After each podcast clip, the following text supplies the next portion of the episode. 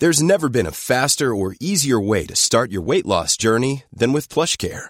PlushCare accepts most insurance plans and gives you online access to board-certified physicians who can prescribe FDA-approved weight loss medications like Wigovi and Zepbound for those who qualify. Take charge of your health and speak with a board-certified physician about a weight loss plan that's right for you. Get started today at plushcare.com slash weight loss. That's plushcare.com slash weight loss. plushcare.com slash weight loss.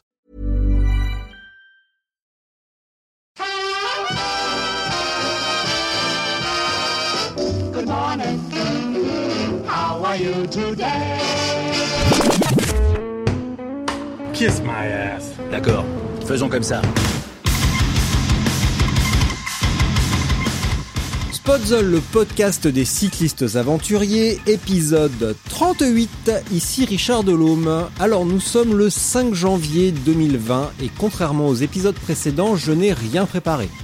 Habituellement je prépare mon texte soigneusement, je pèse le pour et le contre de chaque mot, mais aujourd'hui, eh ben, ce n'est pas le cas, tout simplement parce que cela fait deux semaines que la nounou est en vacances, et donc ça fait deux semaines que je, que je regarde La Reine des Neiges en boucle, que je regarde Réponse, Moi moche et méchant, Le Lorax en boucle. Donc autant vous dire que je ne sais plus qui je suis et où j'habite, je suis donc absolument incapable d'écrire quoi que ce soit.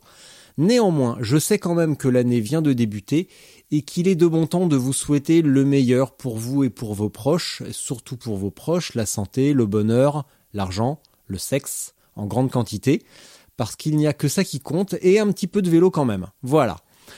Euh, Aujourd'hui, je discute avec Cédric Dubois. Cédric Dubois, c'est le vainqueur en 2019, donc de l'étape du Tour sur route et de la Gravel Rock en gravel. Eh ouais. Et c'est également un ex-vététiste élite et routier sur route, donc il a beaucoup routier sur route. Non mais vous vous entendez? Vous m'entendez, pardon? Je vous dis que je raconte n'importe quoi. C'est vraiment la fin des cacahuètes. La prochaine fois, je prépare, c'est promis. Donc voilà, Cédric, ex-élite sur la route, beaucoup de choses à raconter et notamment un point de vue très très très intéressant sur le gravel. Je vous le recommande vivement. Voilà, je vais arrêter de me ridiculiser plus longtemps, sans plus attendre. Donc, Cédric Dubois. Allô Cédric, ça va? Oh, je t'entends mal, dis donc, tu es tu tu étais je t'entends tout faible. Tu m'entends là? Ah ben je t'entends tellement bien, tellement mieux même. euh, La prise qui merde. Ah C'est bon. ouais, ça y est, ça va? Ouais, ouais, ça va. Cool. Ton rendez-vous chez l'ostéo s'est bien passé? Bah ouais, ça va. J'étais vrillé, donc il m'a dévrillé. Bon bah tout va bien alors. T'étais vrillé, c'est-à-dire tu. Euh, Je suis tombé euh, samedi en VTT. Mhm. Et bêtement, comme toutes les chutes, hein, et je suis tombé sur des sur des rochers, quoi. Pas vite, mais de tout mon poids, quoi. Ouais, ouais. Enfin tout ton tout ton tout ton poids, tu dois faire 55 kilos, donc ça va. Ouais, ouais, 60, un peu plus de 60. Waouh, gros sac. J'ai mal. J'ai mal au dos, j'en pouvais plus. D'accord. Euh, Dis-moi, bah, tu vas commencer par une, on va commencer par une petite présentation et avant même que tu m'en dises plus, quand je regarde ta fille, ta, ton profil Facebook, je note habite à Nice mais est né à Ouagadougou. C'est une blague ou c'est vrai? Non, c'est une blague, c'est une blague. Donc euh, capitale du Burkina Faso, comme chacun sait. Est-ce que tu peux m'en dire plus? Sur le Burkina Faso, sur mon lieu de naissance? En fait, je Bah, suis né à. Orange. Ah oui, d'accord. D'accord. Donc t'es né à Orange ou à Ouagadougou? Parce que les deux ne Non, se ressemblent pas. Je suis né à Orange. Ah, alors pourquoi t'as mis Ouagadougou? Ouais, ça, ça me fait marrer, ça me, ça me fait rire ce nom, de nom du Ouagadougou. D'accord. Moi, j'y suis ça- allé, j'ai pas rigolé longtemps, longtemps. J'ai beaucoup couru à l'époque parce que Ah ouais. il faisait super chaud et euh, et euh, bah j'ai, euh, je suis revenu un petit peu plus aminci, on va dire. Ah ouais. J'ai souffert des euh, des affres de l'Afrique comme j'ai souffert des affres de l'Amérique du Sud. Donc, je suis revenu extrêmement affûté euh, de de ce voyage-là. Et après. Exactement. Bon alors donc t'es né à Orange effectivement c'est plus proche et euh, moins moins exotique on pourrait dire mais c'est aussi beaucoup plus proche du Ventoux. Aussi, mais j'ai pas passé, euh, j'ai pas connu euh, le Vaucluse. Parce que c'est, après mes parents ont envie de déménager vers le sud, euh, le sud-est. Hmm. Plus, plus vers la Méditerranée, donc c'est une région que je connaissais pas tellement, quoi. D'accord. Euh, tu fais quoi dans la vie? Euh, je suis policier municipal. D'accord. Donc j'ai des horaires euh, sympas qui sont décalés. Ouais. Donc je travaille 10, 10 heures par jour. Je travaille un week-end sur deux. Mhm. Donc ça me permet d'avoir des, des repos en semaine. Ce qui me permet de m'entraîner euh, pas mal. Quoi. Quand, quand je suis seul à la maison en semaine, un lundi à mardi ou un jeudi, vendredi, bah, Ouais. je peux partir toute la journée. Comment tu t'es mis au vélo? Bah, gamin, moi j'en ai toujours fait. C'est-à-dire, J'allais au tennis à vélo, j'allais à l'école à vélo, j'étais tout le temps sur un vélo. Par contre, il n'y avait pas d'école de cyclisme, c'était plus la route et c'est dangereux. Donc, des, faire, euh, moi je faisais toujours du tout-terrain. Et moi, j'habitais au Lavandou, il n'y avait rien, il n'y avait pas de club de vélo, il n'y avait pas de club de BMX. Le, VTT, ça, moi, bah, ça, je te dis ça, c'est les années 85. Ouais, parce que attends, t'as quel âge déjà? On va commencer par le début. Moi, j'ai j'ai 44 ans. Mm. Donc euh, moi, c'était plutôt le tennis parce que c'était la période Yannick Noah. Si tu veux, mes parents, bah, c'était la génération Yannick Noah, donc euh, ils mettaient les enfants au tennis. Mais moi, j'étais toujours à vélo. Puis après, j'ai déménagé du Lavandou plus dans les terres et mon- je faisais de la planche à voile et je savais pas quoi faire. Et je me suis dit, tiens, avec mon frère, je dis, tiens, c'est sympa, on va s'acheter des VTT. Puis c'est parti de là. Ouais. L'endroit où on a acheté les VTT, bah, le, le gars, il faisait, il faisait des sorties, euh, des bonnes sorties euh, entre amis les dimanches, puis on roulait tous les dimanches. Mais au début, c'était vraiment du loisir, c'est-à-dire que les années 4, début années 90, j'allais faire des compétitions, mais comme je roulais bah, le mercredi et le dimanche, bah, je me, je faisais de la randonnée, quoi, de la randonnée ouais, très active. Mm. Donc j'avais pas très bon niveau et je me doutais pas des capacités que j'avais, en fait, parce que je roulais pas beaucoup. À quel moment tu t'es rendu compte de tes capacités justement? Moi, c'était plus tard, été peut-être surtout à un moment donné où je suis passé sur la route, où j'ai commencé à, rouler sur route euh, et j'ai commencé à rouler tous les jours. C'est ça, euh, quand, quand tu es dans un, truc de loisir, euh, on te dit pas qu'il faut rouler tous les jours. Enfin, c'est puis bon, tu à l'école, tu as les études, tu peux pas non plus. Euh... T'es pas dans cette optique-là. Puis après, fin 90, ouais, j'ai commencé à avoir un bon niveau. Et au fur et à mesure, enfin, je faisais le rock d'Azur, des trucs comme ça, et je commençais à bien me placer. Puis après, je suis, je suis passé élite en VTT, et puis là, c'est, là, je me suis mis un peu plus sérieusement à rouler, quoi. Ah, c'est quand, ouais. c'est quand t'es passé élite que tu t'es mis à rouler, c'est bon ça. C'est pas Ouais. mal. Donc j'avais, j'avais trouvé un boulot à Decathlon à, à mi-temps Ouais. pour me permettre de m'entraîner. Enfin, mi-temps, c'était un peu plus qu'un mi-temps, c'était un trois quarts temps. Mm. Et, et voilà, et pendant cinq ans, j'ai, j'ai tourné pendant cinq ans, j'avais un bon niveau, puis après j'ai, j'ai quand même des problèmes de dos et tout, parce que là, avec le boulot, c'était pas évident.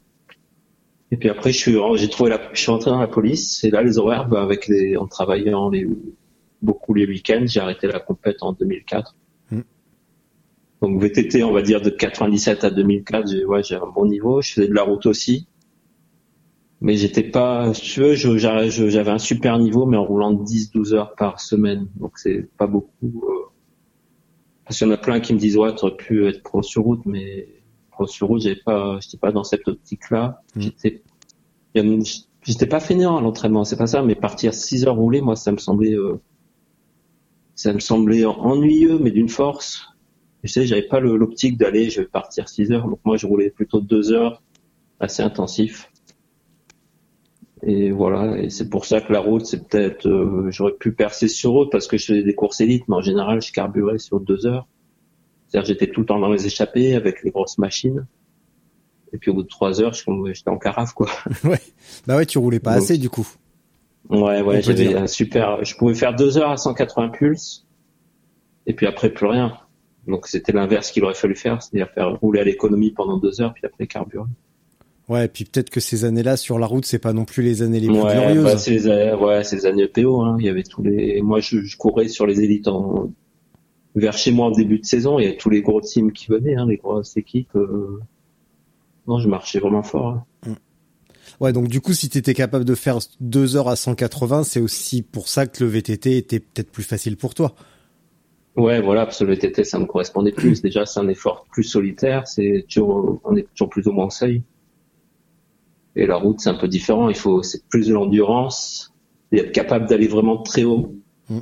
Alors que le VTT, tu, en général, tu t'arrêtes au seuil, hein, à part les départs, mais toujours au seuil que la route, c'est, des fois, tu es à 110 pulses, puis des fois, tu vas être à 190, euh, parce que ça va rouler à bloc, euh, Mm. pendant 10 bornes, quoi. C'est un peu, c'est ça qui est un peu spécial. Puis bon, moi, j'aimais pas la mentalité. J'aimais vraiment pas la mentalité de la route. Donc euh, moi la route j'y allais plus par défi euh, qu'autre chose. hein. C'était juste avec qu'il y avait beaucoup de dopage et tout, et puis la mentalité des gars me plaisait pas. Donc j'y vais plus par euh, pour essayer de m'amuser avec les les, les routiers. Pour les faire chier en fait. C'est-à-dire voilà, c'est-à-dire euh, rouler à bloc, partir à bloc, rouler à bloc, faire les montées à bloc, les descentes à bloc. Voilà. Et T'as arrêté en quelle année? 2005 Tu m'as dit Ouais, 2000 2004, j'ai vraiment jeté l'éponge pour le VTT. Ouais. Parce que bah, c'est difficile avec le travail. euh, J'arrivais sur les courses, moi j'avais qu'une envie, c'était de, dormir, de me coucher parce que j'étais toujours fatigué.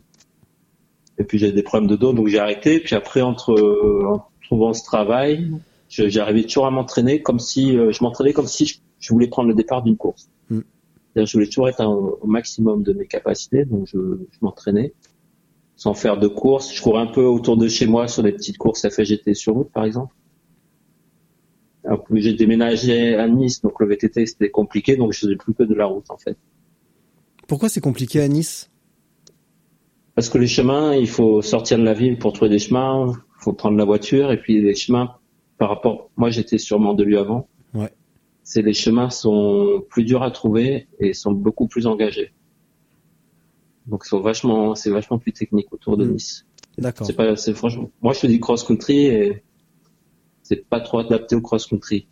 Maintenant aujourd'hui, par contre, avec l'évolution du matériel, c'est-à-dire les vélos sont, il y a plus de dé- débattements, on a des tiges de sel télescopiques. Maintenant, ça, c'est plus ouvert, on va dire. Ouais, et là, j'habite, euh, ouais, j'habite sur Blozasque maintenant, donc je suis un peu retiré de Nice. Et là, par contre, là, je suis dans la forêt. Et là, pour le, là, du coup, je me suis remis vraiment en tout terrain. Ouais. Ouais, ça t'empêche pas de tomber du coup. Non, je tombe, franchement, je tombe rarement. Mais comme maintenant, je fais beaucoup, beaucoup de tout terrain, bah, tu t'es jamais à l'abri de. Proportionnellement, chute, hein, forcément, tu chantes, mécaniquement, tu chutes plus si tu roules davantage, forcément. Ouais, et aussi, ouais. Et je suis pas, moi, je suis pas une telle brûlée en descente. Je suis pas super technique non plus. Je fais quand même gaffe. Mm. Et comme toutes les chutes, souvent, c'est des chutes bêtes et stupides. euh, C'est pas en ton- sautant une double bosse ou, ou une marche de 2 mètres qu'on se fait mal. C'est souvent euh, un petit impondérable, un imprévu, on s'y attend pas. Ouais, bah oui, oui, je connais. hein. Je, je commence juste à me soigner d'une, euh, à, à récupérer d'une entorse au pouce. euh, tu sais, une glissade à la, une glissade bête dans un chemin. C'était euh, détrempé, la boue, j'avais trop gonflé à l'avant. Et je suis tombé, Ouais. je me suis, le, le pouce est resté coincé dans le, bah, dans le guidon, tu vois, puis je me suis étiré le pouce. Du coup, là, ça fait, euh, ça fait un mois et demi euh, que j'ai mal au pouce. Et c'est, euh, bah, c'est un petit peu handicapant sur pas mal de choses finalement. Ouais, ouais. Donc euh, c'est assez bête, c'est un tout petit doigt, on mais s'en rend compte, ouais, c'est là quand on s'en rend compte, euh, le, le petit épine euh, sur le corps ou quoi, bah, on est vite handicapé. Hein. exactement. Entre Petit grain de 2004, sable. exactement, ouais, le petit Le grain de grain de sable. sable. Entre c'est ça. 2004 et les années récentes, tu faisais quoi? Bah après, je, euh, vers 2009, je me suis mis à la course à pied, un peu par comme ça par défi, parce que j'ai un pote qui s'était mis, il faisait du triathlon, et je voulais, je me dis tiens, je vais faire un peu de triathlon, donc je me suis mis à la course à pied. J'ai fait euh, deux trois triathlons, j'ai bien marché, mais j'ai pas accroché. J'ai- Déjà, c'était chronophage, et il fallait vraiment vivre là-dedans. Enfin, son esprit, t'as l'esprit qui est vachement avec le triathlon, ton esprit il est vraiment focalisé sur sur, sur la discipline et j'ai pas j'ai pas accroché. Bah déjà j'avais pas assez de temps pour faire les trois sports euh. c'est-à-dire que moi quand je fais un truc je le fais euh, je le fais à bloc. Je vais pas me dire allez je fais un peu les trois sports comme ça. Non il faut que je fasse les trois à fond et je, et je pouvais pas. Et puis on court en- rapidement c'est-à-dire au bout de pff, même pas un an de course à pied on, on court en trois fois par semaine je courais j'ai j'ai fait 32 minutes 10 km tu vois. Et puis un pote qui a un team de trail il me dit allez je te prends.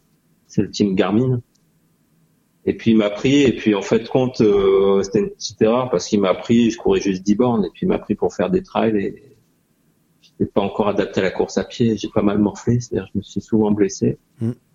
et j'avais pas d'adaptation musculaire ni d'endurance pour faire du même, ne serait-ce qu'un trail de 20 bornes, 25 bornes, c'était, voilà, c'était une erreur. Mm. Donc euh, j'ai laissé tomber ce, ce team. Et euh, tout, quand, quand on a commencé à correspondre un petit peu par message, tu me disais euh, pour le travail, je cherchais un truc, euh, un vélo qui me permette euh, de faire un petit peu tout. Comment tu t'es retrouvé à faire du gravel? Parce que si les chemins vers chez toi sont trop engagés pour un VTT, même moderne, euh, j'ose même pas imaginer ce que c'est avec un gravel.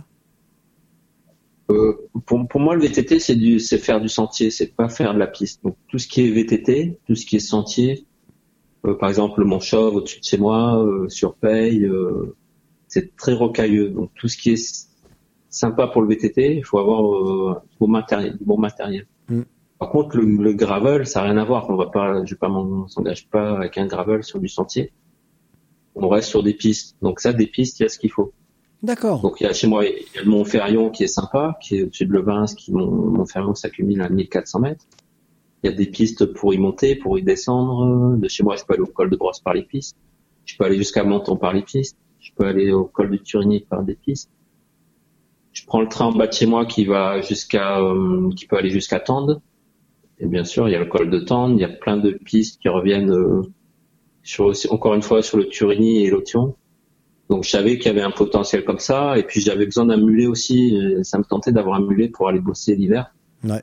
Pour, pour quand il pleut, pour si jamais je me trompe prends un trottoir ou une voiture ou si je chute. Je voulais pas rouler non plus avec un vélo euh, euh, de route qui est quand même fragile euh, pour tous les jours. Mm. Donc euh, puis j'ai eu l'occasion de m'acheter un, un gravel comme ça pour pour commencer.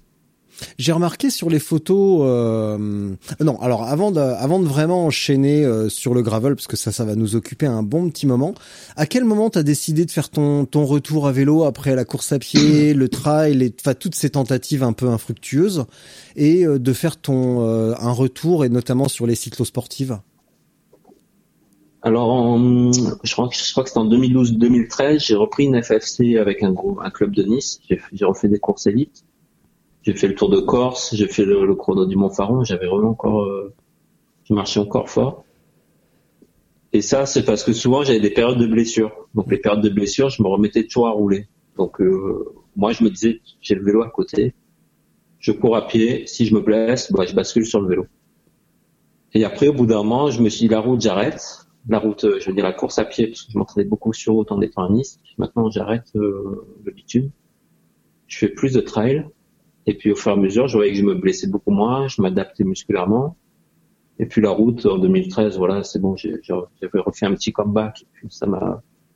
Les déplacements et tout, puis la mentalité route, c'est pas super fun. Donc, je me suis dit, bon, allez, c'est bon, j'ai fait mon petit tour de la route et maintenant, je me remets un peu sur le trail. Et puis, en, en 2015-2016, je me dis tiens, je vais faire les championnats de France en trail long, c'est 55 km et puis euh, été 2016, euh, deux mois avant le, les championnats de France, je me blesse. Je me, je me casse un métatarse, une fracture de fatigue. Ouais. Et mince, je suis un peu au fond du trou, je dis merde, qu'est-ce que je vais bien pouvoir faire? Et puis, tu vois, 15 jours après, il y a le championnat de France Master à Rizoul. Et J'ai même plus de licence FFC, donc mince, peut-être je vais aller le faire. Donc je fais une licence dans la, les 15 jours avant l'épreuve, je fais une, je fais vite une licence. Je m'inscris à l'épreuve et puis je gagne la, je gagne le championnat de France au scratch. Je gagne la course. Mm. Et donc là, dis merde, j'ai un maillot de champion de France. C'est ce serait pas mal d'en profiter euh, parce que je peux le garder un an. Et ce serait dommage de pas de l'avoir et puis de pas courir avec. Donc Mm. c'est là je me suis remis euh, sur des formats plutôt cyclosportifs. Tu vois, tout ce que je détestais avant, c'est rouler longtemps sur route. Bah, maintenant, j'ai plus la même euh, philosophie différente. Maintenant, j'arrive, je peux partir 6 heures sur route. Et à la limite, je trouve plus le plaisir maintenant à rouler longtemps qu'à aller rouler deux heures. Deux heures sur la route, deux heures, ça avait, c'est deux heures sur route, je sais que ça va être autour de chez moi. C'est les, les routes que je connais par cœur, tandis que partir faire six heures, bah, je peux aller très loin et faire un peu des trucs sympas et puis revenir. Parce que j'ai vu en plus récemment, euh, bon, il y a eu la coupure, etc. Et j'ai eu l'impression que pour t'amuser il y a quelques semaines et euh, s'occuper pendant la, la, cou- la coupure, t'es descendu à San Remo ou euh, un truc comme ça. C'est ça? Euh, ouais, avant la- J'ai des fois, j'ai- ça me- j'ai vu passer un message comme ça. venez, on va, on descend à San Remo, faire un petit peu la route de, de Milan-San Remo justement. Et, ouais, je, crois- je crois que fin en septembre, j'ai fait des bonnes sorties. parce que moi, j'aime bien profiter. Et avant qu'il fasse un peu frais, tout ça, et j'aime bien. Fra- Frais à Nice, c'est quoi? C'est 18 degrés? Ouais, non, mais frais, je veux dire, c'est. J'adore les gens du sûr. sud. Non, en fait, frais, en fait, Nice, tu vas être sur le bord de mer, côté Monaco, Menton, San Remo, il va faire très doux. Il Ouais. va faire euh, 12 degrés. Mais dès que tu vas passer dans une vallée à l'intérieur, bah, Ouais. c'est très humide. Mm. Tu vas tomber à 10, 5 degrés. Ah, Et 5 degrés, c'est les routes sont trempées. D'accord. C'est un froid humide et ça te transperce euh, les vêtements. Oui. Voilà, c'est pour ça. Non, après, il fait bon. Et des fois, moi, j'aime bien, avant, avant la coupure, c'est toujours sympa de se dire, allez, on se met un dernier tour.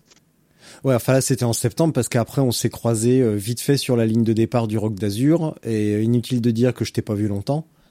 Ouais. Et tu m'avais l'air plutôt en canne quand même, comme on dit. Ouais, j'étais pas, j'étais pas mal. Je sais plus pourquoi j'étais pas mal.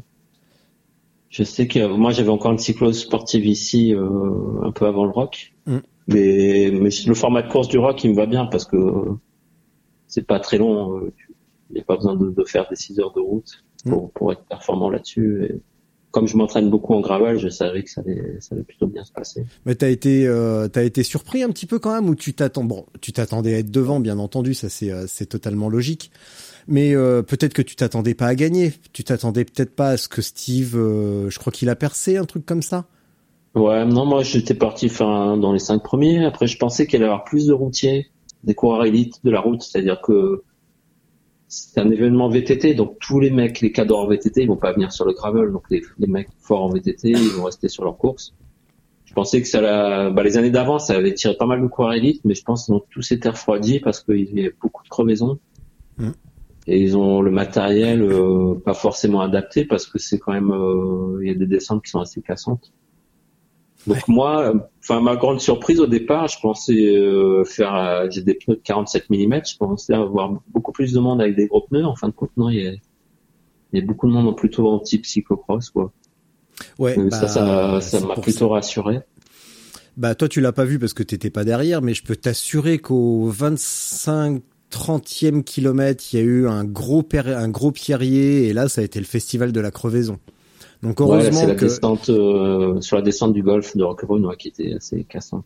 et euh, on voit qu'il y a quand même beaucoup, il y avait beaucoup de routiers, et beaucoup de coureurs parce que à tous les endroits qu'ils permettaient, euh, bah il y avait du ravito. Donc tu voyais euh, la famille, les amis, euh, Ouais, la ouais, femme avec un bidon, une paire de roues et euh, bah du coup tous les mecs un petit peu en, en rade de matériel étaient là. Mais effectivement, j'en ai vu en 32, 33. euh, pff, courage quoi, Ouais. quand même. Et ouais, c'est ce que j'allais c'est ce que j'allais te dire parce que j'avais noté sur les photos que tu étais en pneu vraiment t'avais vraiment du gros pneu, mais je pensais pas que c'était aussi gros que t'avais mis des 47. Ça veut dire que c'est quoi ton vélo déjà? Bah moi là j'ai un Pinarello Gréville Ouais. et je suis monté en, en route 650. Ah, d'accord. Et avant j'étais en 700 et j'étais vraiment limité en taille de pneu parce que chez moi, on en revient chez moi, bah dans le sud c'est cassant. Mm. Les montées, il y a des pistes qui, qui peuvent être caillouteuses et avec les routes 700, euh, il y a beaucoup de descentes, j'étais vraiment sur les freins. Ouais. Je pouvais pas lâcher les freins, donc je pouvais pas passer des, des zones euh, en lâchant les freins et puis en- sur le rebond du vélo et, et en passant en 650, je- on gagne en volume. Mm. On gagne vraiment en haute- en hauteur de, de pneus, pas forcément en largeur, mais surtout en volume. Et ça permet d'être de, de lâcher les freins plus facilement. Ouais. Comment t'as Et- adapté ton braquet aux, aux routes 650 parce que forcément route 650 égale un braquet euh, bah moindre. Ton celui que t'as en 700, et bah tu euh, tu perds en longueur de, de tour de pédale euh, avec des 650. Comment t'as adapté ça? En fait, t'as pas beaucoup de différence parce que le- la hauteur de ballon du Tu viens de 650 recevoir un message. Ah, j'ai pas fait gaffe, ouais. Ça, ça a vibré. si tu veux, la, la hauteur de ballon en 650, tu, tu rattrapes la circonférence du 700. Donc, il y a pas, j'ai pas senti de différence. Je trouvais ça plus nerveux, les roues, plus Ouais. maniable, plus nerveux, mais vraiment après la circonférence, c'est pas un problème. Et j'ai pas senti non plus de un frein. Je veux dire, je vais, je vais bosser à vélo en- sur la route. Pour moi, ça, ça roulait pareil. Hein. J'ai pas la sensation d'être collé. Ouais. Et les braquets, je voulais. Avant, j'étais en voilà sur le vélo en 700, j'avais un double plateau. Et là, en passant en SRAM, avec une cassette, un à 10, on peut, on peut largement euh, utiliser qu'un seul plateau. Ouais. Donc, une, une cassette 10-42, bah, je mets un plateau de 42 devant et ça me permet de rouler sur route et faire du gravel et même monter les vraiment des, des, des montées vraiment raides et avoir un plus petit braquet encore. Enfin, c'est après on, on pourra plus monter parce qu'il y aura plus l'adhérence. Du coup, tu es, t'es, t'es, t'as, t'as, t'as 10 combien? Ça te fait 10 combien sur ta cassette? J'ai 10-42. Ah oui, d'accord. Et ton plateau, c'est combien? C'est un 42. D'accord. Ok, donc. Mais je pense qu'il y a encore beaucoup. Enfin, il y a. et je trouve que c'est dommage parce que sur le VTT, euh, le monoplateau, c'est vraiment démocratisé. Et on a encore des plus grandes. T'as vu, ils font du 10-50 par exemple hein, en Mm. cassette. hein. On pourrait avoir des des braquets comme ça qui permettent vraiment de, de passer partout. Quoi. Moi, ça va. Je veux dire, j'ai j'ai un bon niveau physique. Donc le, le 42-42, je vais je vais pas être bloqué, mais un, un mec qui est moins fort, euh, c'est vrai que 42-42, ça va être dur à tirer euh, sur des montées raides, quoi. Mm. Donc euh, c'est, il faudra passer là pour le, il faudra passer sur un- peut-être un plateau de 40.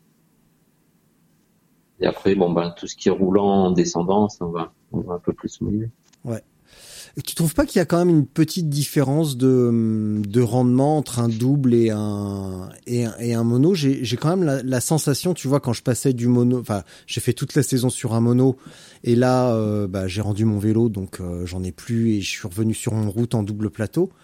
Et j'ai quand même la sensation d'être plus à l'aise, de tourner davantage les jambes avec le, mono, alors que avec le double, alors que pour avoir la même sensation, la même, avoir la même vitesse en tout cas, sur le mono, j'ai l'impression que je devais emmener plus gros et que je tournais moins les jambes. Ouais, c'est particulier parce que tu as la ligne de chaîne qui est, t'as la chaîne qui a beaucoup travaillé. C'est-à-dire quand t'es tout à gauche, tout à droite, bah la ligne elle est vraiment mauvaise et c'est pas mé- mécaniquement c'est pas c'est pas génial. Moi j'aime bien la, la simplicité, euh, c'est-à-dire que j'aurais qu'un seul dérailleur Mhm.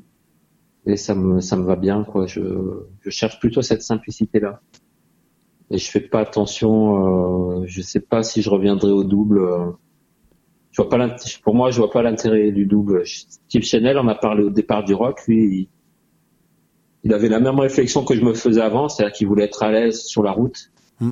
Il voulait être comme un vélo de route mais dans les chemins. Et en fin de compte, t'as vu, je vais au Rock d'Azur, bah finalement je ça, ça marche un mono. euh, J'étais super bien avec le mono quoi. J'ai pas j'ai jamais eu la sensation de manquer euh, d'avoir un trou dans les dentures ou quoi que ce soit. C'était assez sympa quoi. C'était ta première course? Ouais, ouais, c'était la première, mais j'avais toujours eu envie de le faire, puis ça s'était jamais fait.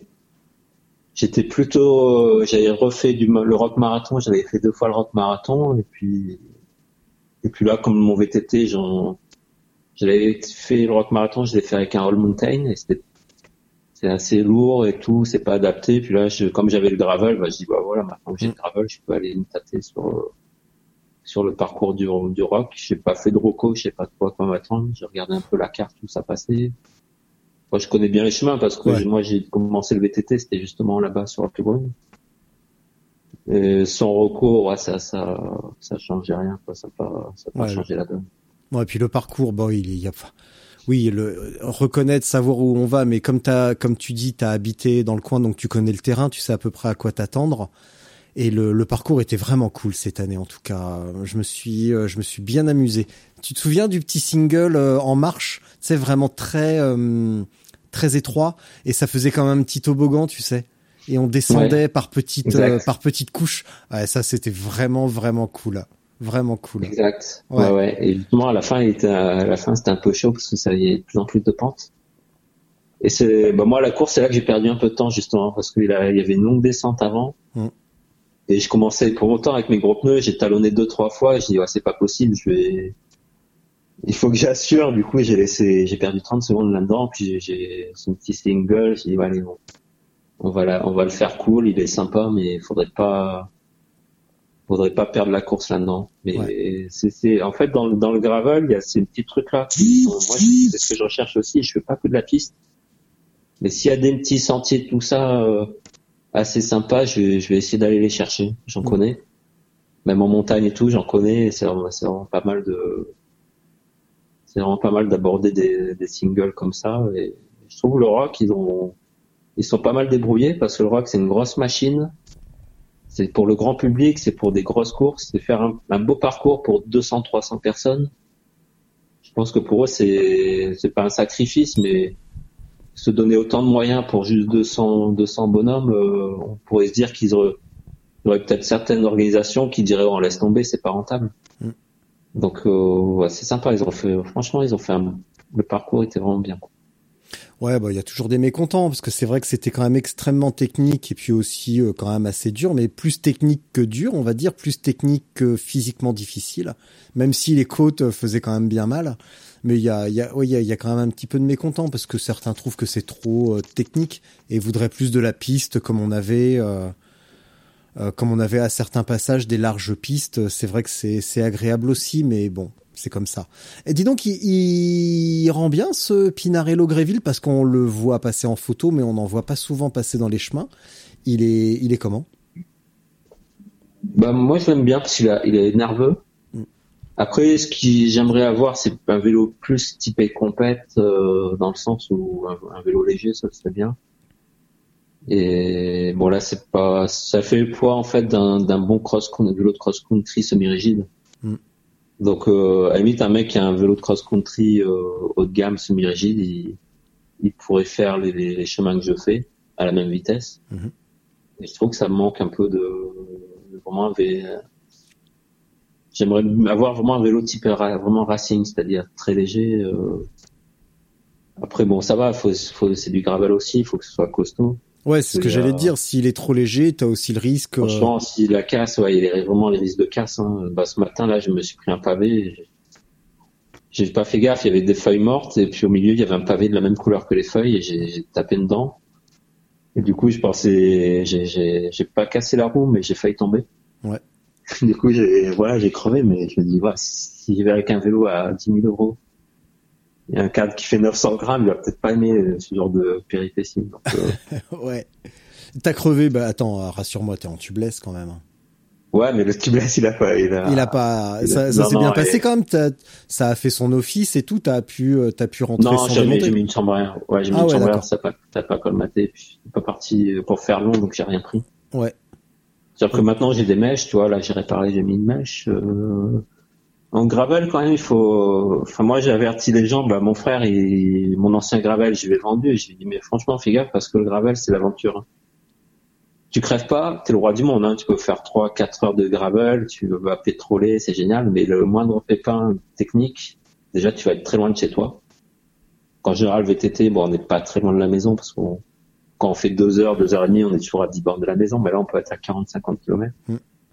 Donc, vaut mieux partir. euh, moi, je pars avec euh, trousse de chambre à air, euh, les mèches. Euh, de, de chambre à air, c'est pas mal, quoi. Ouais. On est vite, on peut vite galérer. Hein. Ça m'est déjà arrivé, là, ouais. Des trucs comme ça. euh, en plus, il y a personne. hein. On est dans, les, dans la piste, il n'y a pas de voiture. Ouais, ouais, bah, je connais, t'inquiète, j'ai eu mon lot. J'ai eu mon lot, je connais, il y a même eu la fois où j'ai crevé, j'avais plus de, mais tu, dis donc, tu es une véritable idole. T'arrêtes pas de recevoir des messages. Je vais couper. hein, Non, mais que- je m'en fous, c'est pas grave. c'est pas grave. Il y a même la fois où j'ai crevé et euh, j'avais même plus de, de liquide préventif dans le pneu, donc je suis rentré euh, en voiture. Ah oui, oui c'est Bon. ça. De toute façon, le, le- tu crèves jamais, donc ton liquide sèche parce que tu penses jamais en, en remettre. Et Bah ouais. c'est le coup classique. Mais en, en gravel, faut, faut quand même être très aver- averti. Enfin, déjà le tubeless, faut être averti. Et puis en gravel, ouais, par rapport aux problèmes euh, de crevaison, faut, faut être averti de, des risques qu'on peut avoir de pour pas rester sur, sur le carreau. Quoi. Bon, on apprend vite, hein. disons que quand on fait quelques erreurs, généralement on les fait pas deux fois, ou alors c'est qu'on est un peu con. Mais Ouais, euh, ouais. ce genre de péripéties, ouais, on apprend vite. Mais euh, c'est Mm. vrai qu'on le sait pas, euh, bah ça s'invente pas. Et dis-moi, ça ressemble à quoi une saison, euh, une saison de Cédric? Ça ressemble à quoi? Comment tu te, comment tu te prépares à tes Euh, avant de parler de ça, donc là, la rock, la gravel rock, c'était ta première expérience en gravel course. Ça t'a pas donné des envies de course? Parce qu'en plus, t'habites à Nice, il y a quand même beaucoup d'événements gravel pas très loin de chez toi en Italie. Donc un petit coup de bagnole et tu te retrouves en Toscane où il y a plein, plein, plein d'événements. Je me suis, ouais, je, je me suis pas encore penché là-dessus. J'ai vu des certaines. euh, il y a pas longtemps, il y avait, euh, je crois que c'était le Travel Series, un truc comme ça. Mm. Il y a, bah moi, je vais en faire un fin mars. C'est en- dans le Piémont. Il y a un 200 et un 300 bornes. Ouais. Mais c'est pas des courses. Euh, te donnent le parcours. Ouais, ils te mettent, ils te donnent le parcours sur le GPS. Tu suis le parcours et tu fais ta boucle. Le Gravel Series, je crois que c'est des spéciales chrono, c'est pas mal. Je crois que c'est intéressant, des spéciales chrono, euh, ça peut être pas mal. Et après des courses, vraiment, j'ai pas trop vu. Hein. S'il y a vraiment des compètes, euh, c'est dur à trouver. Hum, Ah, il y en a Aux pas beaucoup. États-Unis, aux États-Unis, il y en a, j'en vois, il y en a pas mal, mais, mais le problème, c'est que euh, les, les pratiquants, il faut voir le- la pratique en France, c'est particulière. Je trouve que c'est beaucoup de bikepacking. Et c'est des mecs qui sont pas forcément branchés compète hein. Euh, sur le sur l'Europe. Ouais, tu vois, euh, ouais, il y a pas mal de mecs qui ont des cyclocross, donc c'est des mecs qui font du cyclocross. Mais trouver vraiment des compétiteurs purs et faire des courses de gravel, je sais pas si ça pas sûr que ça marcherait tant que ça en France. Bah, en tout cas, récemment, j'ai fait un petit bout de sondage et il s'avère que euh, 70% déclarent ne pas participer à des épreuves chrono. Mais euh, dans début de semaine, j'ai discuté avec euh, Romain de Gravel Origine et on est tombé- d'accord sur le constat que effectivement, il n'y a pas beaucoup d'amateurs pour les épreuves chronométrées, mais il n'y a pas non plus beaucoup d'épreuves chronométrées. Donc euh, c'est Ouais. difficile aussi Ouais. de, de dire il n'y a pas de demande, mais en même temps il n'y a pas d'offre. Euh, Il n'y a pas beaucoup de courses, donc c'est là en 2020 il, y avoir, il va y avoir beaucoup plus d'épreuves. Euh, il y aura à nouveau la Maltenie bien entendu, et j'ai vu que tu as peut-être écouté l'épisode avec Alex Voisine. Euh, donc ça c'est une super, euh, vraiment une super course à Lille. Il y aura une épreuve chronométrée en Lozère. Là, quand on va raccrocher tous les deux, je vais appeler l'organisateur de la Wish 100 de la Wish One 130, euh, qui sera Mhm. en Aveyron au mois de mai. Donc euh, mine de rien, ça se développe et on va on va on va doucement arriver vers une pratique chronométrée non chronométrée parce que bah il en faut bien pour tout le monde et comme en VTT, il y a des courses, il y a des randonnées et euh, et tout le monde, il y en a pour tous les goûts. Donc le, le mythe de l'esprit gravel, euh, le poil aux pattes et machin, euh, Ouais. ça va pas survivre longtemps parce que il y en a qui ont envie de rouler vite avec un dossard, il y en a qui n'en ont pas envie. Et bah parfait, il faut juste attendre que tout ça se structure et qu'on ait des épreuves euh, pour chacun. Voilà. Exact. Peut-être qu'il y aura des coupes de France gravel plus tard en FFC. euh. Après moi, je vois aussi la, la route, ça devient vraiment dangereux. Ouais. Et il y a un moment donné, peut-être que les gens ils vont se dire, ouais, genre, les voitures c'est plus possible et on on va peut-être se retourner vers vers les chemins. Bon, ça fait investir dans un deuxième vélo. Après, faut faut avoir aussi le terrain de jeu qui va avec, parce que moi j'ai j'ai des amis dans le 06, euh, s'ils habitent sur Cagnes, sur Mer, Antibes, c'est c'est compliqué, c'est trop urbanisé. Mm. Donc il y y a ça aussi, mais Ah, pense ça, ça va prendre, hein, ça va prendre, mais tout doucement. Ouais. On voit les, il y a les marques, bah maintenant il y a de plus en plus de matériel. Et à la limite, un mec qui fait pas de course, enfin moi je vois des amis, je leur dis mais si vous faites pas de course de route, euh, prenez un gravel, hein. vous faites, vous pouvez faire les deux, vous pouvez rouler sur la route.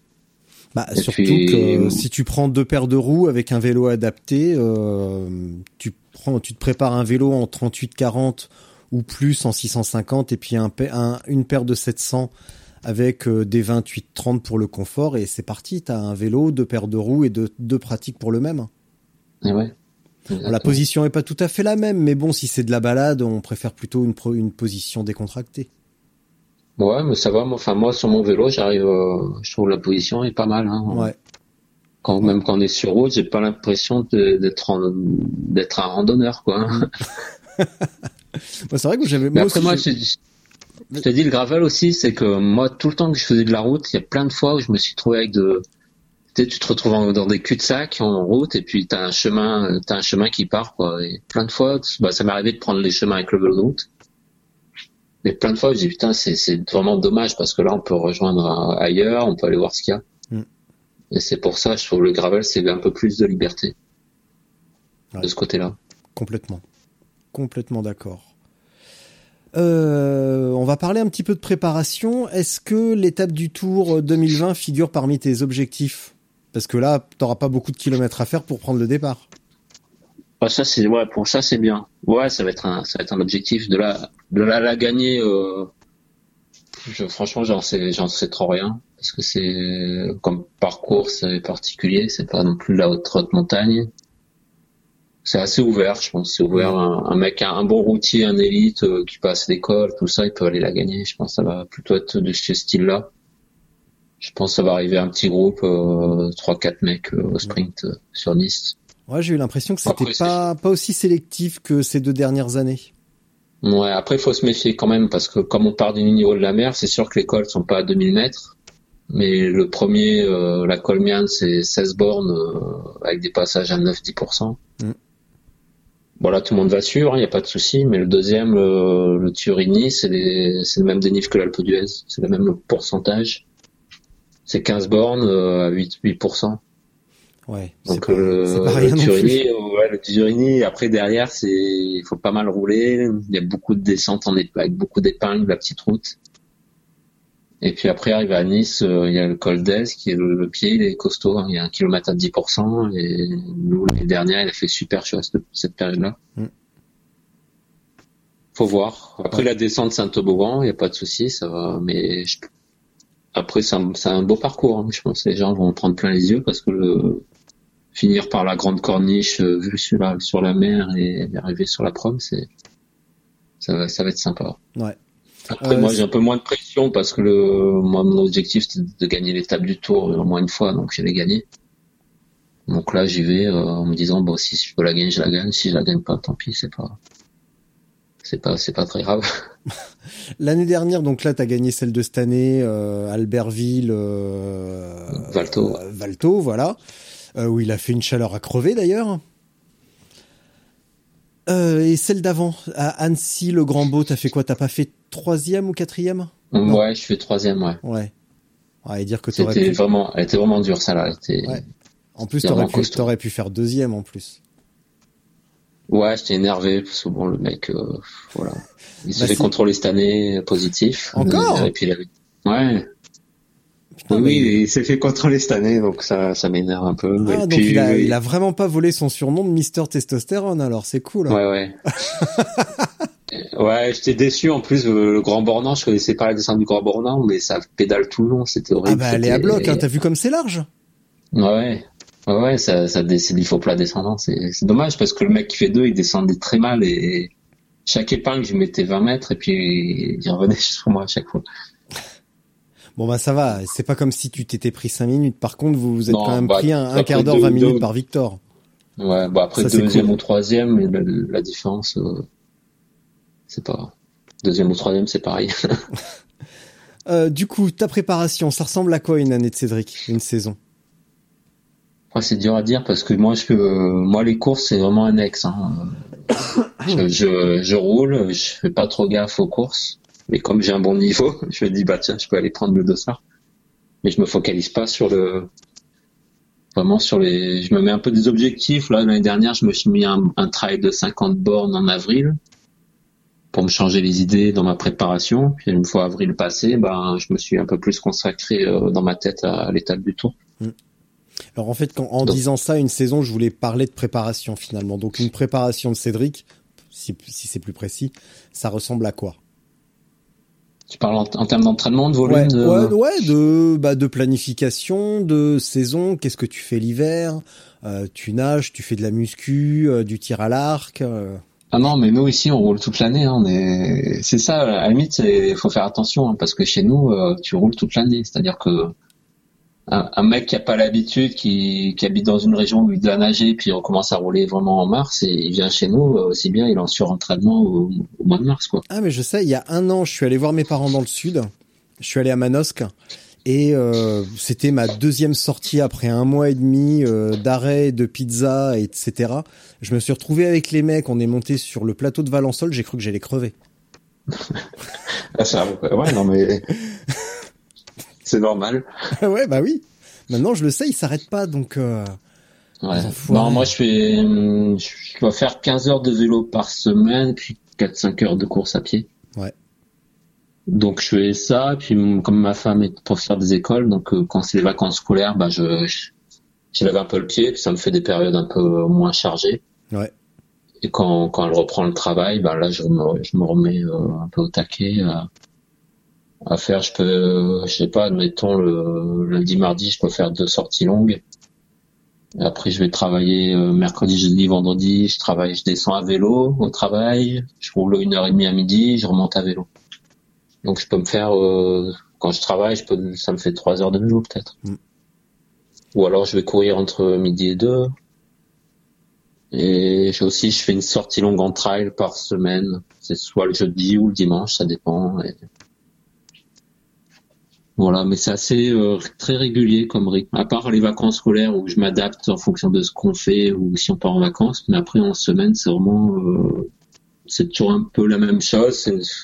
C'est, pas une monotonie, hein, mais c'est un peu pareil quoi. C'est soit une sortie de gravel ou alors une sortie euh, justement vers San Remo. Donc l'hiver, je peux aller faire le à la limite, je vais faire le final de, de Milan-San Remo, je vais jusqu'à Imperia, puis je fais Cipressa, Poggio.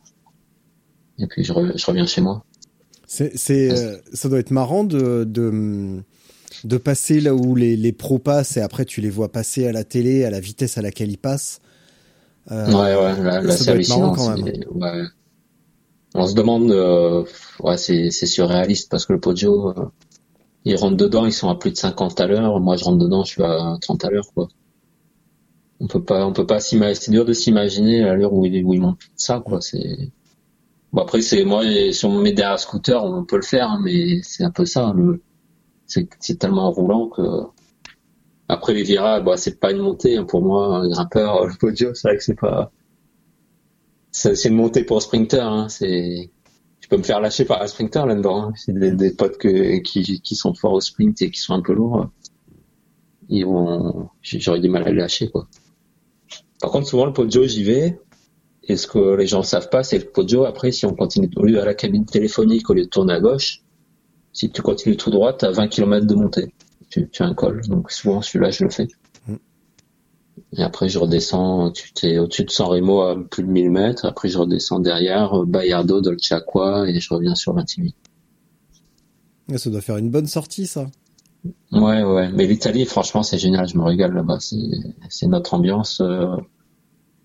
Il y a plein, il y a plein d'endroits où s'arrêter pour manger rapidement sur le pouce, pour pas cher. Et, en plus, c'est délicieux. Ouais, c'est délicieux. Puis y a pas, on croise pas mal de pros en semaine. De toute façon, il y a ceux qui roulent en semaine. hein, c'est, il y a soit les, les retraités, soit les pros, ou soit les mecs comme moi qui, qui ont des horaires euh, presque aménagés. Tu croises euh, Kwiatkowski de temps en temps? Euh, bah, il y a pas longtemps, je croisais Sagan. Ouais. Ouais, il y a 15 jours, ouais, je croisais Sagan dans le col de brosse. Enfin, je les vois tous, hein. Euh, Il y a Philippe Gilbert, euh, il y en a un paquet. Ça m'arrive des fois de rouler avec eux, mais c'est plus par hasard. Je pourrais, hein, je pourrais, euh, je pourrais me goupiller de, de faire des sorties avec eux. mais Il y a beaucoup Ineos aussi qui, qui roulent autour de chez moi. Bah oui, ils ont une maison là-bas. C'est pour ça. Ouais, moins, mais sont quand même euh, moins abordables, je trouve, Ineos. c'est- Sans déconner. Non, parce que c'est vraiment, euh, c'est quand même un entraînement scientifique chez eux. euh. Pour l'anecdote, euh, c'était quoi, il y a deux ans, je fais, je monte le col de brosse. J'ai déjà fait du fractionné, je monte le col de brosse et il y a Woodpulse qui me dépasse. Puis je calcule qu'il fait du fraction. Donc dans ce fraction, je me mets dans sa roue. Et puis quand, quand il coupe son effort pour faire sa petite récup, moi je le double pour me dire bah tiens je prends un peu d'avance comme ça quand il revient en fraction je je peux moi caler dans sa roue puis à un moment donné il m'a insulté quoi. Il m'a insulté parce que je l'emmerdais euh, les épingles euh, commencent à se décaler sur la sur la partie gauche de la route euh, pour pouvoir euh, faire la trajectoire sans freiner. Bah il faisait le mec nerveux il avait peur que je lui touche sa roue arrière et il m'a dit d'aller me faire foutre donc euh, il y avait sa bagnole de, il y avait son directeur sportif derrière, puis en haut le mec il l'a chronométré quoi, et puis je suis allé voir son directeur sportif, j'ai dit ce que je pensais, puis à lui aussi pareil, lui il a fait demi-tour en haut du col. Je fais demi-tour avec lui, lui, lui, je lui dis deux mots quoi. Donc ouais c'est, Ouais, c'est comme ça. Après c'est pas, ouais mais c'est pas, il est pas, c'est pas le grand champion. C'est, ça avait été Chris Froome, Contador ou quoi, il m'aurait encouragé. Il m'aurait, il m'aurait pas dit d'aller d'aller voir ailleurs si s'il y était donc euh, c'est voilà c'est comme ça. Après des mecs comme Philippe Gilbert ils sont une fois je, je roule et puis j'entends ah Cédric ou enfin il m'appelle par mon pseudonyme plutôt. C'est quoi ton pseudo? C'est Kong Foufou c'est sur Strava. Donc j'entends hey Kong en fait il y avait Philippe Gilbert euh, assis en train de régler sa cale sous sa chaussure. Donc c'est lui qui m'avait reconnu moi je l'ai même pas vu. Donc euh, des fois c'est les qui me reconnaissent donc c'est assez sympa quoi. Donc, euh, ton entraînement, c'est assez feeling en fait. Ouais, ouais, non, j'ai pas d'entraîneur. Euh, j'ai pas envie de me prendre la tête avec ça parce que j'ai, avec mes horaires et tout, des fois, je sais même pas ce que je vais faire. Et j'ai pas envie d'avoir de la contrainte euh, de rouler tranquille, faire du fractio.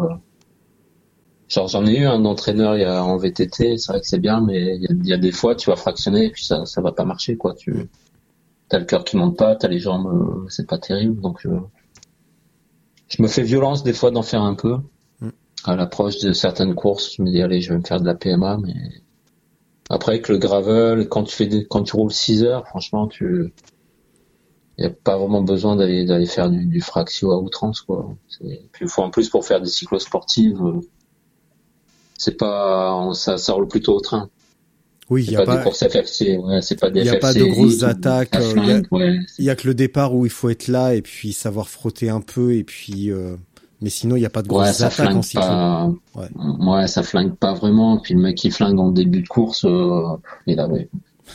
Il y a peu de chances que ça- tu le vois là. Ça, ça durera pas longtemps. c'est- sûr que le mec c'est souvent voué à l'échec quoi.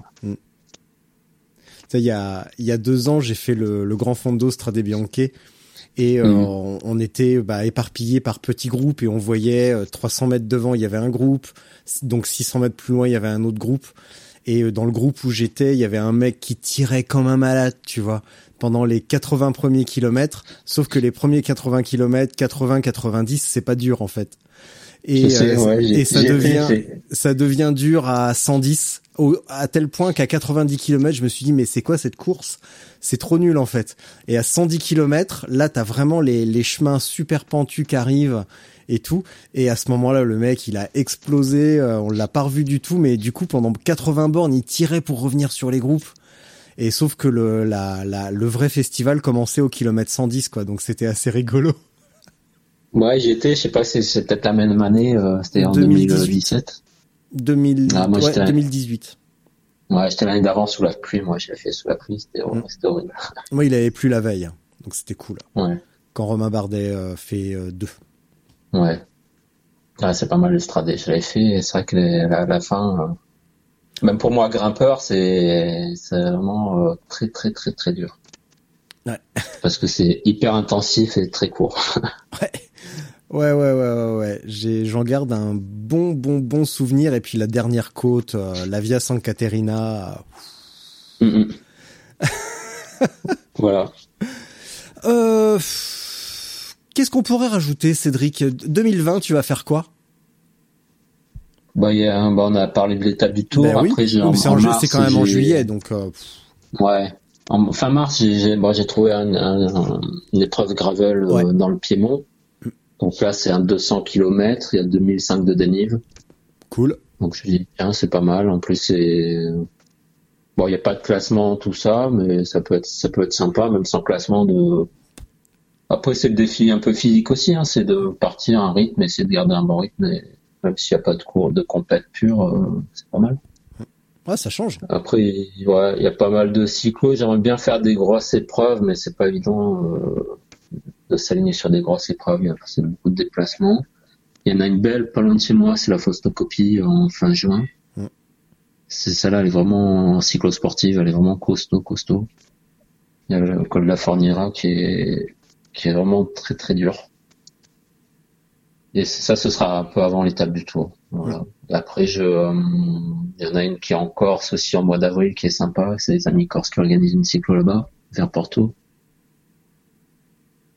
Et voilà. Après, j'ai le calendrier, c'est un peu au feeling. Hein.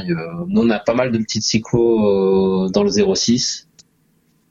Mais on n'est pas rempart, on va dire, des Alpes hein, par rapport au cyclo. Dès, dès qu'il y a une cyclo dans les Alpes du Nord, de suite, ça, il y a vraiment du monde qui va aller dessus. Ça va être, ça va être des cyclos de renommée. Et puis nous, chez nous, ben, ça amène un peu moins de monde. C'est pas qu'il y a moins de niveau, parce qu'elles sont encore, elles sont plus dures à gagner que l'étape du Tour, parce que nous, il y a beaucoup d'Italiens qui viennent, qui ont un sacré niveau. Ouais. Donc elles sont pas plus, elles sont pas très réputées. C'est-à-dire que moi, je vais aller, je sais pas, admettons, je vais aller faire la time ou quoi. euh, des, des grands cyclos comme ça dans le nord euh, de- des Alpes, euh, je vais, je vais arriver à gagner peut-être plus facilement que chez moi quand il y a des Italiens qui viennent, qui, qui eux, ils courent vraiment. Enfin, eux, ils sont, c'est des jeunes parce que eux, à partir de s'ils n'arrivent pas à percer chez les pros, au bout de, à, l'âge de 24-25 ans, ils, ils, basculent sur les grands fonds d'eau. Donc c'est des mecs qui carburent vraiment fort. Mm. Et contre ces gars-là, c'est assez chaud, quoi. C'est, il y a vraiment un beau niveau. Et ça, on le voit pas forcément. Bah non, là, tu viens de m'en apprendre une. Tu viens de m'en apprendre une bien bonne. Bah, t'as quand même des belles épreuves. Je pense à Christophe de grandfondo.fr. Il organise de très très belles épreuves aussi. Mais bah nous, on a les Mercantours. On a les trois épreuves. Euh... Donc il y a celle de la Bonnette qui est quand même ça c'est un, un sacré morceau parce qu'elle fait 200 km et 4006 de dénive. Donc ça c'est c'est pas évident. Enfin des, des courses où on a 6 heures de course dans les jambes. Euh c'est assez rare. Il y en a une que j'aimerais bien faire, c'est en Suisse, c'est le Tour des Stations. L'année dernière, j'ai vu, il y avait du beau monde. Au... Il y avait du beau monde au départ. Il y avait Christophe Sauzer, le vététiste. Il y avait Contador aussi. Et c'est des trucs qui j'aimerais peut-être basculer sur des trucs comme ça, euh, un peu des, épreuves un peu plus de masse. Et pareil, il y avait quand même des, parcours assez euh, assez costauds, qui sont pas pas à la portée de tout le monde, on va dire. Pas, des, pas des cyclos de 130 bornes où n'importe qui peut venir et, et, venir gagner comme des coureurs élites, des choses comme ça, quoi. Ouais. Tu te rends compte quand même que sur le gravel, quand tu vas te mettre, euh, quand tu vas commencer à t'emmancher vraiment sur le gravel à 200, 250, 300 km, que tu feras plus du tout 6 heures de, de sel, mais beaucoup plus. Ouais, j'ai un, ami, je crois l'année dernière, il a fait, je crois, il a mis peut-être 8 heures. Ouais, ça, je, je, je, sais pas, je sais pas trop. Moi après j'ai un, coup de pédale. Moi la le coup de pédale la route me fatigue plus que le que le, que le VTT. La route c'est tellement régulier. Je sais pas. J'ai je suis pas aussi je, je suis pas très puissant. C'est ça aussi peut-être. Ah bah oui. Mais je suis plus à l'aise sur les, les, coups de pédale. Euh, voilà en, tout terrain je me sens mieux. Plus, après, bon, le, plus explosif peut-être? Non, je, je sais pas, je sais pas comment dire. Je trouve la, la route, vraiment, euh, c'est très régulier. Ouais. Très régulier, il faut être puissant et moi je suis léger. Et bah moi quand je cours en élite, c'était mon point faible, c'était ça, c'était la puissance. Et puis je fais pas de muscu, je ne travaille pas donc. Euh... Et en gravel, après en gravel il y a quand même pas mal les descentes, tout ça. On... Comme c'est technique et tout, on n'est pas là tout le temps à pédaler. Que la route, euh... même si ça descend, faut quand même, euh... ouais. faut quand même enquiller.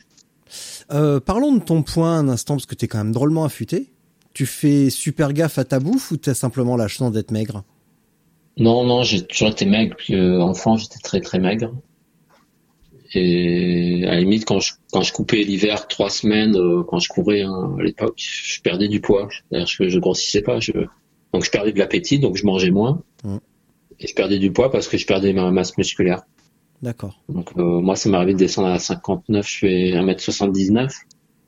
J'ai déjà pesé 59 kilos. Euh, Là maintenant, genre, maintenant que je fais du longue distance en route, je, sens que j'ai, je suis à 62 maintenant, j'ai, un peu plus de poids. Ouais. Puis après, avec l'âge aussi, je pense qu'on a un peu plus de gras, on va dire. Euh. ouais, t'en as pas beaucoup quand même, ça va. Hein. Non, je, je, pense, je, je, prends pas mal de masse musculaire avec la, en faisant du longue distance. Mm. Eh bien, tu sais quoi, Cédric? Je vais te laisser. Je vais poser mon micro et tu vas affronter ce qu'on appelle ici la minute de solitude. Donc je vais te laisser euh, bah, en fait euh, face à ton micro et tu vas pouvoir dire ce que tu veux. Je te laisse un petit espace d'expression personnelle pendant bah, le temps que tu souhaites. Euh, moi je vais sortir. Euh, en attendant, merci. Euh, quand je descendrai à Manosque, il n'est pas impossible que je te fasse signe et que je descende rouler un petit peu avec toi parce que j'ai bien envie que tu me fasses découvrir quelques sentiers vers chez toi. Ah, chez moi, bah, tu vas te régaler. Euh, bah, moi, je, dis les, les, parcours favoris, tu vois, je prends le train. De chez moi, il y a, il y a le train qui va attendre. Donc, il traverse deux vallées. Il va, il va à Sospel. Et ensuite, de Sospel, il va à Braille. Il met 20 minutes. Donc, c'est rien, 20 minutes. Bah, bien sûr. Et de là-bas, je suis dans la vallée de la Roya.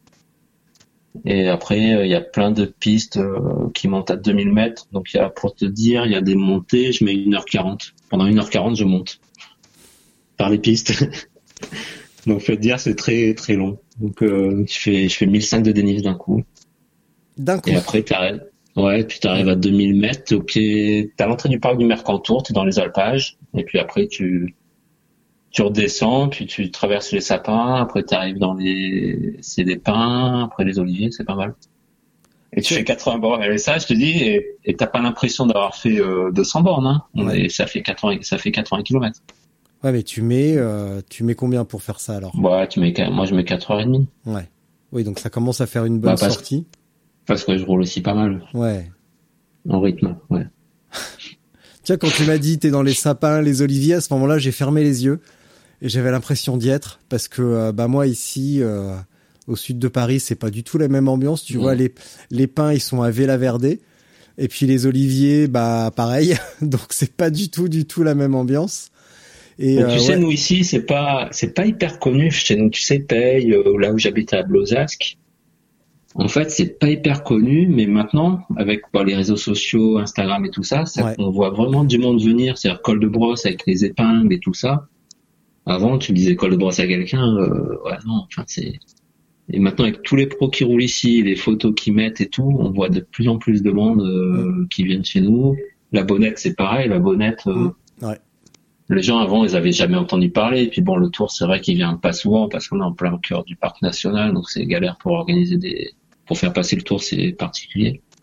Et maintenant, ça commence à, à pas mal décoller ici le, le vélo, et c'est pour ça que Nice, ils ont misé, euh, bah les deux étapes du tour euh, plus l'étape du tour, c'est, je pense, c'est pour euh, essayer de valoriser le notre coin, notre coin à nous, euh, qui est vraiment magnifique, quoi. Bah, c'est Et si quand tu même. viens, et si tu viens chez, chez moi, tu vas dire, c'est pas possible. euh, On monte à, on monte à 2000, quoi. Moi, j'habite à, à quoi? À vélo, je suis à une demi-heure à vélo, hein. Je suis à une demi-heure de la prom. Mm. Et en, et en, en 35 km, je monte à 2000 mètres d'altitude, quoi. C'est étonnant gens, ce que tu vois, tu ils me sont racontes quand même. Les gens, ils sont focalisés, les Alpes du Nord, tu sais, Galibier, des trucs comme ça, mais c'est parce que, ouais, parce que voilà, pendant longtemps, c'était Galibier, ça a été vraiment la, l'école de référence, Galibier, Isoard, Mm. des choses comme ça. Ouais, mais tu vois, il y a, il y a trois semaines, j'ai fait un épisode avec euh, Lynn Bessette, qui a été euh, multiple fois championne de, du, de, du Canada, sur route, enfin, Mhm. toutes disciplines confondues. Et on a parlé un petit peu de, de Gérone, qui est vraiment la ville cycliste euh, Ouais. par excellence. Mmh, jamais. Mais sauf que Nice, avant que Gérone euh, ne devienne ce qu'est Gérone aujourd'hui, la ville équivalente, c'était Nice quand même. Parce qu'il y, Ouais, avait, ouais. euh, il y avait plein d'équipes, il y en a encore. Il y avait l'US Postal, il y avait Armstrong. Euh, c'est étonnant Ouais, qu'ils aient pas pris le même... il euh, était là quand même. Les tests, euh, il- si les treks s'appellent Madone, c'est à cause d'Armstrong. avait- Exactement, il a quand même laissé sa marque parce qu'il y a encore beaucoup, beaucoup de monde qui, euh, la col de- ce sera pas l'Alpe d'Huez, hein, le col de Madone, mais il y a encore beaucoup de gens qui vont, s'ils sont sur Nice, qui viennent rouler, ils vont obligatoirement faire le col de la Madone. Ça reste quand même un lieu mythique. euh. Ça Mais pour te dire, euh, cet été, bah nous on a on a un coureur américain là qui est chez Can- qui est chez Education First, c'est Joe, Joe Dombrowski, et il roule souvent ici.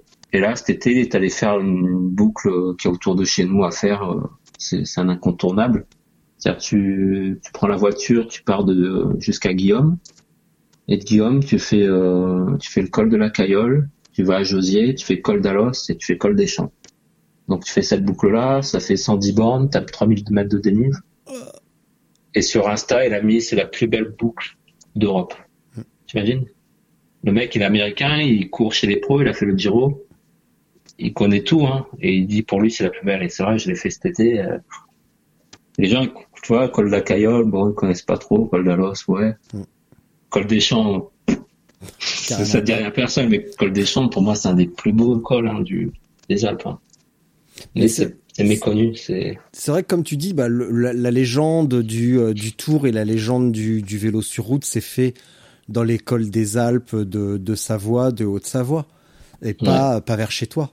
La, légende, elle s'est faite sur le Ventoux, sur l'Alpe d'Huez, elle s'est pas faite sur la Bonnette. Et, ça, puis encore moins, la, encore moins sur la Madone. Exactement. C'est pour ça que les même des courses, même des courses qui sont créées maintenant, elles ont elles auront jamais un, un certain aura que comme tu vois l'Estrade Bianche. Mm. Ça pourrait être la plus belle course du monde, mais ce qui lui manque c'est c'est 100 ans d'histoire. Si elle avait 100 ans d'histoire derrière, bah ce serait le plus gros monument, je pense, du cyclisme. hein. Ce serait peut-être devant Paris-Roubaix parce que Mm. rien que le final, bah voilà, la, la- tu m'as dit la, la montée finale et l'arrivée sur euh, sur Ouais, la place centrale devant le campanile, euh, pour moi, c'est, je sais pas, c'est peut-être un des plus belles arrivées. Quoi. Bah, c'est différent. Je sais pas si on peut comparer les deux, mais en tout cas, comme tu dis, t'as entièrement raison. Il lui manque, euh, il lui manque une longue histoire. Et, euh, et en plus, bah, l'histoire, elle est pas figée parce que tu vois euh, Paris Tour qui, qui, qui, qui, qui, qui se transforme petit à petit en une course plus imprévisible comme peuvent l'être les stradés avec beaucoup plus de secteurs euh, de chemin. Bah, ça plaît pas à tout le monde. Justement, Philippe Gilbert ne reviendra pas. Ou en tout Je cas pas maintenant. Paris, Paris Tour, il se, il, se, il se trompe un peu, je trouve, parce que il faudrait qu'il y ait des secteurs tout le long de la course. Parce que si tu mets des secteurs juste à la fin, ça, ça ira pas parce que les mecs ils vont pas venir avec des vélos adaptés pour Ouais. faire deux trois secteurs sur la fin. Ouais. Après, moi, je suis pas professionnel, je suis pas comme eux. Moi, je, je trouverais ça génial. Mais c'est vrai que quand t'as un vélo de route à 6 kilos hyper rigide, tu te retrouves dans des trucs avec des graviers. Oui. Moi, j'adore. Hein. Moi, moi, c'est, je trouve ça génial. Dès que, dès que sur des courses, euh, on peut faire la sélection par la technique parce qu'on est plus technique, parce qu'il y a, il faut un peu plus piloter tout ça. J'adore. Après, euh, bah, les pros, ça reste des pros et eux, c'est leur métier. S'ils voient ça différemment et ils peuvent pas, on peut pas jouer comme ça. Euh, ils peuvent jouer leur carrière dessus. Hein. Je sais pas, un mec qui tombe là-dedans. euh. Moi, je trouve ça bien. Après, je, je sais pas, Paris Tour, ça me semble bizarre, quoi. Le, Bah, il faut leur je laisser une aillent, chance. je préférais qu'ils aillent trouver un peu des boss, des trucs comme ça, tu vois, des gros radars euh, pour essayer de faire les sélections. hein. Il y en a pas, il, il passe par la bosse. Il y a Ouais. pas de radar par la bosse. Ouais. Il y en a pas. La seule, c'est la montée de mon garage, donc Ah, euh, ça marche ouais, pas. Il y a donc- pas de place. Donc faut, vont faire. Voilà, faut vraiment qu'ils balayent bien les, les, seg- les segments qu'ils veulent faire là dans les vignes. Il faut vraiment qu'ils les fassent nickel, peut-être. Ouais. Bon, en tout cas, je pense qu'il faut leur laisser une chance de, de trouver leur voie. Après tout, c'est déjà pas si mal euh, d'essayer. Ouais. Après, bon, il y a toujours, ouais, il y a toujours des contents, des mécontents. Puis Ouais. on, on parle souvent plus des mécontents, mais on donne pas la parole au mec qui va dire c'est génial, tu vois. Donc euh, ce qui va rester dans les, la tête des gens, ah ouais, c'est nul. Ouais, parce que En le, les le gens, mec de vont- l'auto Soudal qui gagne deux années de suite, à mon avis, il est content du parcours. hein. Exactement. Je veux dire, les mecs, ils vont écouter, ils vont voir une interview de Lefebvre, ils vont dire, ah ouais, mais il s'est plaint et tout, il veut pas revenir. C'est que vraiment, c'est de la merde ce qu'ils ont fait. Bah non, non. ils vont pas voir les, il y a des coureurs, ça, je suis sûr que ça les intéresse, hein. Mm. Des, des mecs qui viennent du cyclocross, mais Van Der Poel, il va, à mon avis, il va pas aller se plaindre, hein, je Ah, pense mais pas. euh, lui, il s'en fout de toute façon. Bah oui, tu mets, tu mets un Dodan, tu mets deux Dodan parce qu'il arrive au sprint, il y a deux Dodan, euh, il va être content. Un mec, euh, il y a deux Dodan et il va, il va crier au scandale, quoi. Bon, Cédric, on va s'arrêter là. Je pose mon micro. Et puis je te laisse, euh, je te laisse dire ce que tu veux. Tu peux passer un message d'amour universel euh, à tout le monde ou juste à ta femme ou, euh, enfin, tu fais ce que tu veux en fait. Tu dis ce que tu veux, ça ne me regarde pas. Merci en tout cas et à très bientôt. Ça marche. Salut Cédric. Ciao. Bon ben voilà, ça, j'espère que ça vous a plu. Je vais, je vais vous laisser un petit message pour vous dire de, de prendre beaucoup de plaisir à vélo, essayer de découvrir de nouvelles choses. Donc moi j'ai découvert le gravel, donc si ça peut vous inspirer pour euh, découvrir autre chose, parce que le vélo, peut-être ça fait 10, 15, 20, 30 ans que vous en faites. Franchement, euh, si vous avez l'occasion, même dans, dans louer un, vous en faire prêter un, essayez. Euh, faut pas avoir de préjugés. Peut-être vous allez accrocher, peut-être pas, vous allez revenir sur du vélo de route. Mais moi, ça m'a plu, alors euh, pourquoi pas vous et trouver des nouvelles opportunités, des nouvelles routes, des nouveaux chemins, euh, des nouveaux points de vue. Enfin, moi, c'est ça qui m'éclate, c'est des nouvelles vues, des, des endroits. Je dis bah mince, je, je savais pas qu'on arrivait là, je savais pas qu'on pouvait voir ça. Donc, euh, faites-vous plaisir à vélo et, et puis à bientôt. Et n'hésitez pas à me contacter si vous êtes sur Nice, que vous voulez rouler, que ce soit toute l'année, ici on roule toute l'année. Voilà, à bientôt. Au revoir.